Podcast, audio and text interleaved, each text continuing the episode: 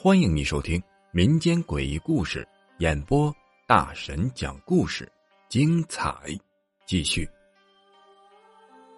睡了凶宅，凶宅的故事我以前经常讲，我也比较喜欢这一类的故事，所以今天咱们要讲的还是凶宅。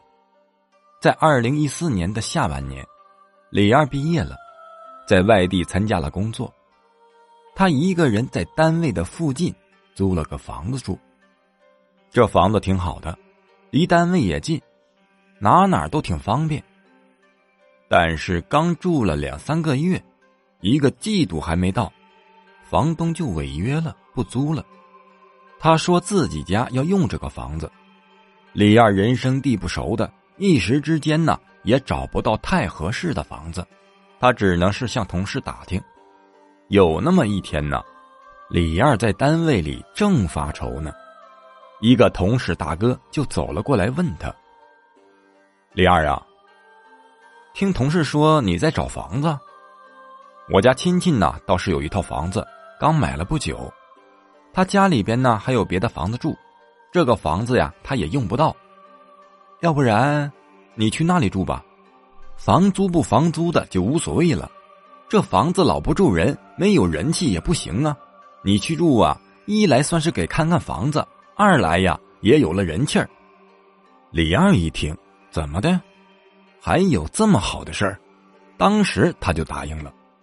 随后那个大哥又说呀，只不过这个房子有一点小问题，这个房子里面以前死过人，不知道你对于这个有没有忌讳？李二当时很年轻，他又急于找房子住。他一想啊，哪个房子没死过人呢？这算什么呀？他就跟大哥说：“没事我不忌讳。”又过了两天，那大哥就把房子的钥匙交给了李二。李二拿着钥匙过去一看，这房子可是有些年头了，不梯六楼是顶楼。不过进屋一看。里面的装修还不错，还很干净。这房子可比以前租的那个好太多了。他收拾了收拾，当晚就住在了这个房子里。他觉得这个房子呀，自己免费住，也没有花房租，所以他住的也很小心，能不碰的地方尽量都不碰，甚至啊，吃饭都在外面，吃完了再回来。可是渐渐的，他就发现了不对劲。自从他住进这个房子以后，他每天都感觉到很累，特别的疲劳。他认为可能是自己每天晚上睡得都太晚了，他就提前睡觉，只要到了晚上九点准时上床睡觉。但是第二天醒来呀，还是一样无精打采。